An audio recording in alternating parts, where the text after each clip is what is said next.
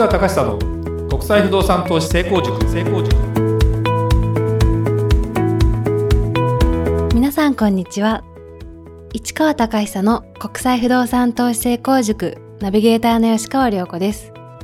この番組は株式会社国際不動産エージェントがお届けしております。市川さんこんにちは。はいこんにちは。国際不動産エージェント代表の市川隆久です。えー、りょうこちゃん、はい。久々久々の収録そうですよね。はいなもうお元気してましたよね。お元気してますもうほぼね毎日、そうだね。会ってますもねそうんですね。最近はもうね、直接仕事を手伝ってもらえるようになったので、もうセミナーにね来るとね、吉川良子に会えると。そうですねそうですね。ファン増えましたね。ポッドキャスト聞いてくれている方が多いですね。うん、100回超えてくるとやっぱりそれなりに効果もあるのかもしれないですね。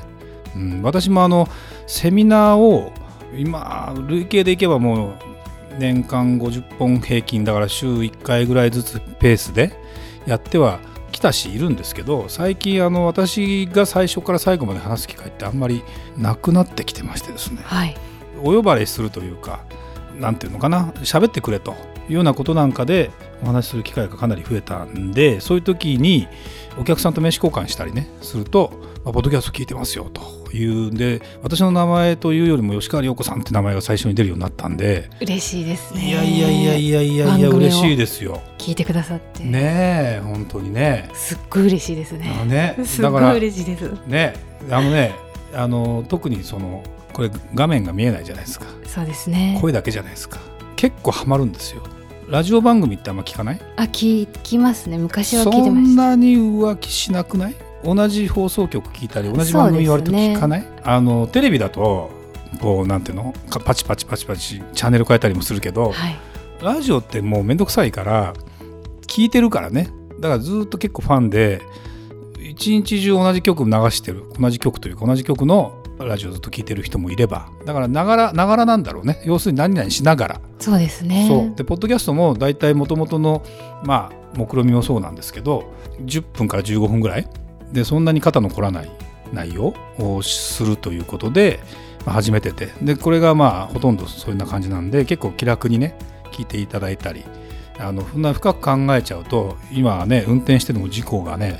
増えてるから。そうですうん、ね。気をつけなきゃいけないけど運転しながら聞く通勤しながら聞く。まあ聞くという習慣がなかなかないとちょっとあれなんだけど非常にあのね続けていく価値が高いなと思ってまして、はい。うん、なんでもうぜひねこれはまだまだ続けていきたいなと思ってますんでよろしくお願いします。よろしくお願いします。はい、それでは今日の番組始まりです。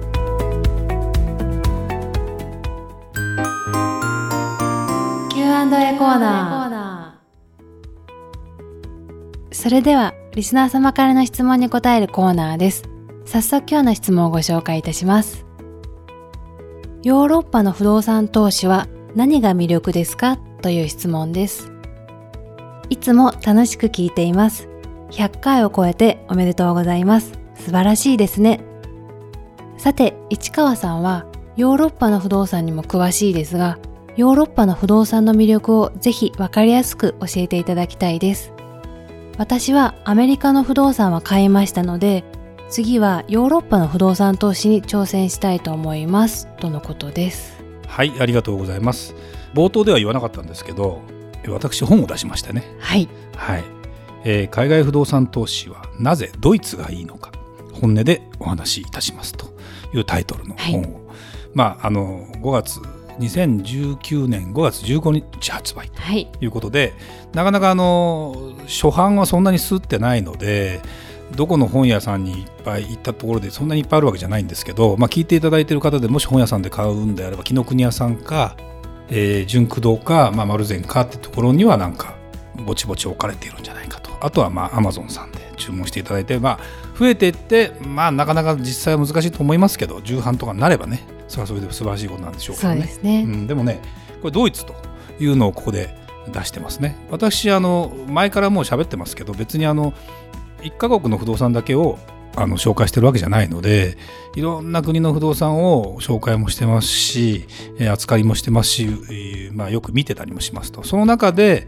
今回そのドイツという本を出したっていうことに関してはまあなかなかやっぱりヨーロッパの不動産って馴染みがないんですね。日本の方にとってみれば。でそれは何でかっていうともう何だと思う？一番の大きな理由。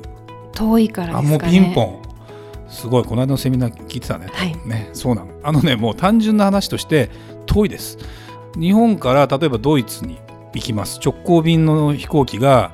僕らが今やってるデュッセルドルフとか、まあ、フランクフルトもあるしあとミュンヘンも飛んでるんだよね。日本から3都市に飛んでるんですよ。で直行便あるんですよ。それも JAL か ANA が飛んでたりする。12時間かかりますからね。でこれはまあ、ヨーロッパの一番近いところで行けば9時間ぐらいで行けるところがあるんだけどもこれがあのフィンランドの首都のヘルシンキ。これはでも国交に行ってここに目的がある人っていうのはまあいるけどどっちかというと乗り換えて他に行くと。でそこから3時間ぐらいしていけば大概のヨーロッパの国は行けると。で乗り換え入れるとやっぱり15時間とか。で直行便で行って12時間と。例えば、まあ、イギリスロンドンパリとかは直行便あるけど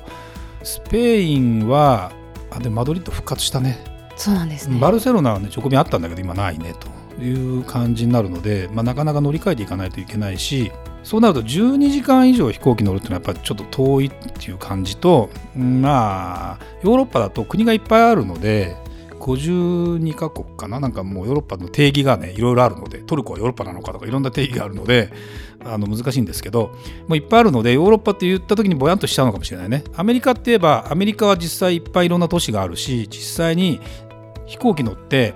例えばロサンゼルスからニューヨークまで行くのにやっぱ6時間5時間5時間ぐらいかな？5時間ぐらいかな？かかるわけよ、はい、そうするとヨーロッパずっぽり入っちゃう。端から端までぐらい以上かな。時差も3時間あるしね。って思うとアメリカって一言で言うけどもう都市によって全然違ったりする。でもまあ同じ国ですと。でヨーロッパになるとやっぱり特徴的なのは非常に国によって全然違うっていうのがヨーロッパの不動産の特徴です。で、まあ、質問でその魅力ねヨーロッパの不動産の魅力というのは何かということに関して考えた時にヨーロッパってもともともちろんその昔に本当の大昔に行ってしまう中国の文明とかインドのインダス文明とかねメソポタミアとかあったんでヨーロッパは一番最初はないんだけども、まあ、文明があの今の産業革命とか含めて発展したのが特に西ヨーロッパからスタートしてますよということでひいては大航海時代のスペインポルトガルでイギリスフランス、まあ、ドイツというあたりが結局いろんな国を植民地化したじゃないですか。でそれが大体18世紀、えー、まあ、16世紀ぐらいから始まってるのかなもともとはね。で日本が鎖国してる時に、まあ、日本はだから遠かったから逆に侵食されなかったというかですねなかなかたどり着くのに大変じゃないですか。はいだから日本までなかなか来れないっていうのがあるので日本という国が今存在してすごくいい国になっていてその反面言い方を変えれば遠いので関わりが非常に薄いと言いながらオランダと貿易してたり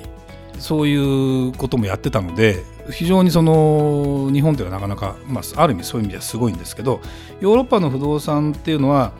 そういう意味じゃ先進的なんですよ。要は築100年のものって日本だと想像できないというかまああの物理的には存在するよ。例えば神社仏閣とか古い建物とかをこう補修してメンテナンスして建て直し、まあ、建て直すというか、まあ、お城なんかもね焼けて建て直したりしてるやつもあるけどこうメンテナンスメンテナンスさえしていけばお金かければ変な話いくらでもできるんだけどもヨーロッパの場合はもともとのその構造体が、まあ、木造というよりは石造りレンガ造り的なところ。でそれは何でかというと、まあ、特に北ヨーロッパ系はあんまり地震が少ないよと。地面が揺れないよと。これ非常に大きかったりして。で気候に関しても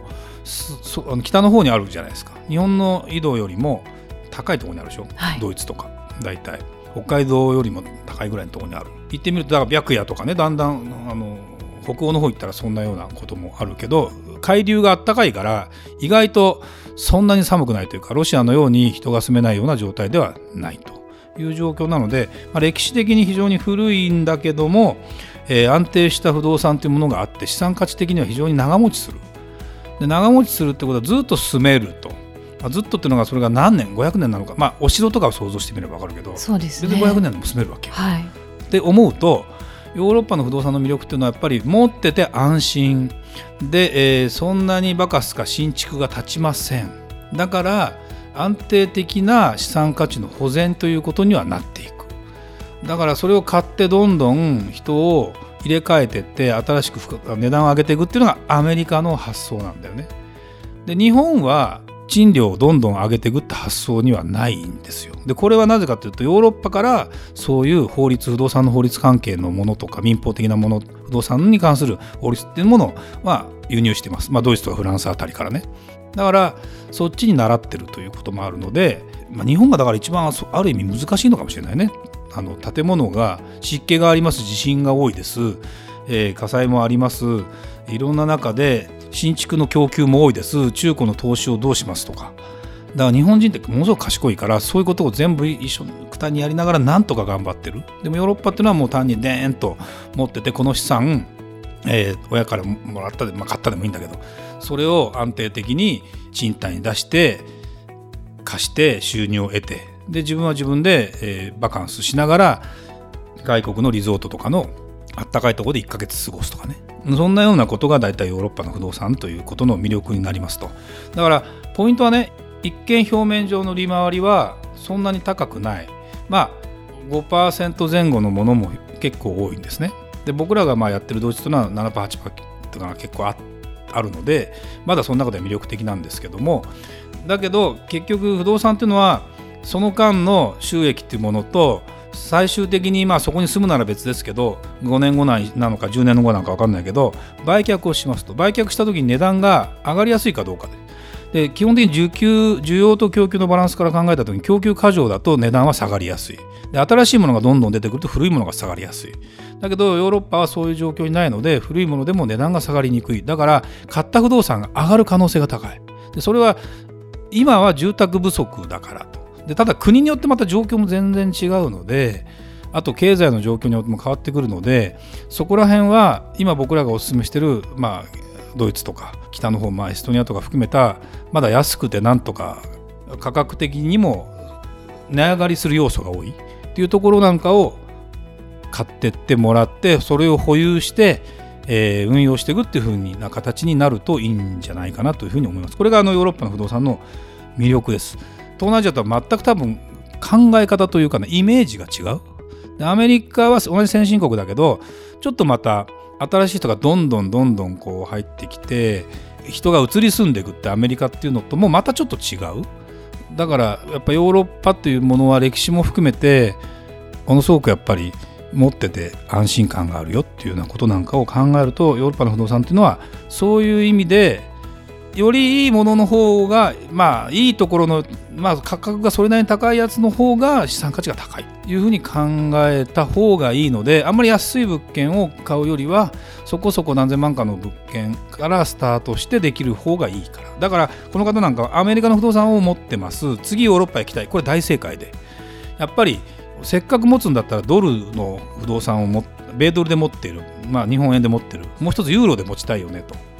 こうすることで何かあってもどこかで保全できますよというような形で保有されたらいいんじゃないかなという気がしますね。なんででそこら辺でじゃあどこの国でどんな形で不動産を、まあ、買って運用していったらいいか今のタイミングとかのねそれをあの私たちはあの情報提供をきっちりして物件紹介もちゃんとやらせてもらったりその管理も含めたところのつなぎから何から全部やらせてもらったりしようとしてるのでぜひこれを使っていただきたいなというふうに思います。はい、ありがとうございました。それではまた次回お会いしましょう。ありがとうございました。ありがとうございました。